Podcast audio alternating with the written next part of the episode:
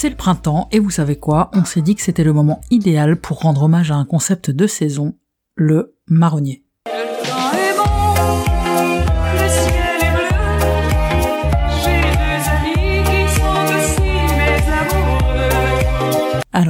L'arbre évidemment, non, plutôt le marronnier au sens journalistique du terme. Autrement dit, et selon la définition proposée par Wikipédia, un article ou un reportage d'information de faible importance meublant une période creuse consacrée à un événement récurrent et prévisible.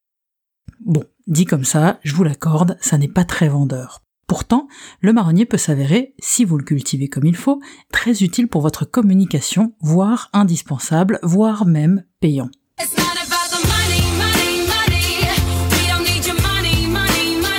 Si l'on en reprend l'origine, ce concept fait référence à un marronnier situé au Jardin des Tuileries à Paris et appelé le marronnier du 20 mars. Célèbre pour sa floraison précoce, il annonçait l'arrivée du printemps et donnait lieu chaque année au 19e siècle à des articles dédiés.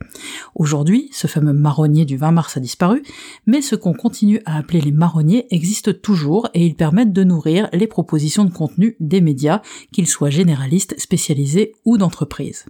Ils permettent surtout d'être en phase avec le quotidien d'une audience et avec ses préoccupations, en évoquant la rentrée des classes, Noël, les saisons, les poissons d'avril, les départs en vacances, les salons professionnels annuels, entre autres. Les marques se rapprochent de leurs clients et prospects, elles créent du lien avec eux. Au passage, si vous voulez en savoir plus sur la manière d'alimenter votre média d'entreprise avec des marronniers, mais pas seulement, je vous renvoie à deux épisodes de notre podcast, Diable, de quoi vais-je bien pouvoir parler, et le calendrier éditorial. Mais alors, sans mauvais jeu de mots, pourquoi ont-ils parfois mauvaise presse ces marronniers? Eh bien c'est d'abord parce qu'on peut avoir l'impression qu'avec eux, on emprunte le chemin de la facilité. On peut penser que l'on se sert de tel ou tel événement ou que l'on ressort telle ou telle rengaine pour faire du remplissage. Vous en avez encore beaucoup du sensationnel comme ça? En soi, pourquoi pas, mais est-ce que ça ne serait pas un tout petit peu réducteur? Est-ce vraiment plus facile de produire un article ou une vidéo chaque année sur Noël ou de trouver un sujet tout neuf? Même question avec ce salon auquel une entreprise participe chaque année et qui peut donc être considéré comme un marronnier. Eh bien la réponse est qu'il n'est évidemment pas si simple d'être créatif avec ces sujets. Quant au remplissage, même réponse, les sujets pour alimenter un blog, une chaîne YouTube ou un podcast avec un bon brainstorming, ça se trouve. L'autre raison pour laquelle les marronniers ont parfois mauvaise presse, c'est qu'on les voit venir à 15 km. Et oui, un article sur la fête des mères quand on est fleuriste ou la rentrée scolaire quand on est une marque de fourniture scolaire, forcément c'est un peu attendu. Et c'est justement pour ça qu'il faut faire appel à une certaine créativité. Cela pour, à chaque fois, renouveler le sujet pour se différencier de la concurrence et puis pour éviter de s'auto-plagier d'une année sur l'autre, c'est toujours embêtant. Et justement, cette créativité, elle va être essentielle. D'abord pour avoir une offre éditoriale de qualité, y compris sur l'exercice du marronnier, et puis sans créativité, les internautes ne cliqueront pas, la marque aura perdu du temps et de l'argent. Pour valoriser les marronniers, une marque peut faire plusieurs choses.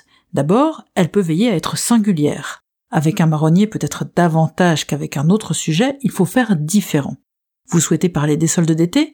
Pas de problème, racontez l'historique des soldes, ou expliquez quel est l'équivalent de cette période de démarque dans les autres pays du monde. Deuxième manière de valoriser ces marronniers, une marque peut veiller, même avec un sujet attendu, à apporter de la valeur à son audience. En parlant cette année encore de ce salon sur lequel vous êtes présent chaque année, on peut se dire que ça va être compliqué. Pourtant, il est possible de dénicher l'info ou la tendance du moment qui va intéresser votre audience. Enfin, et ce sera le dernier point, en mettant les marronniers à la sauce de la marque, il est possible de les personnaliser et ainsi de mieux capter l'attention d'une audience. Si une marque fait non pas un article sur Noël en général, mais un article sur le meilleur Noël de ses collaborateurs, avec des témoignages, eh bien elle humanise la relation avec ses clients et ses prospects, et elle travaille son image de marque. au printemps, au printemps. Et mon cœur et ton cœur sont repeints au vin blanc, printemps, au printemps. Les amants vont prier Notre-Dame du bon temps, pour une fleur. C'était Nadège Folio, merci d'avoir écouté cet épisode. S'il vous a plu, je ne peux que vous encourager à vous abonner au podcast du diable et dans les détails, et pourquoi pas à lui mettre des étoiles et des commentaires sur Apple Podcast, ça nous aide beaucoup. Vous pouvez retrouver cet épisode sur notre site internet dans son format billet de blog avec plein d'infos en plus. Vous pouvez également vous abonner à notre newsletter en vous rendant sur notre site le diable est dans les détails.fr. Régulièrement, on vous enverra une sélection d'informations toutes fraîches, de conseils pratiques, de lectures et d'épisodes de podcast tout droit sortis de notre veille. On se retrouve dans deux semaines pour le prochain épisode. Laura vous parlera synopsis. À très bientôt!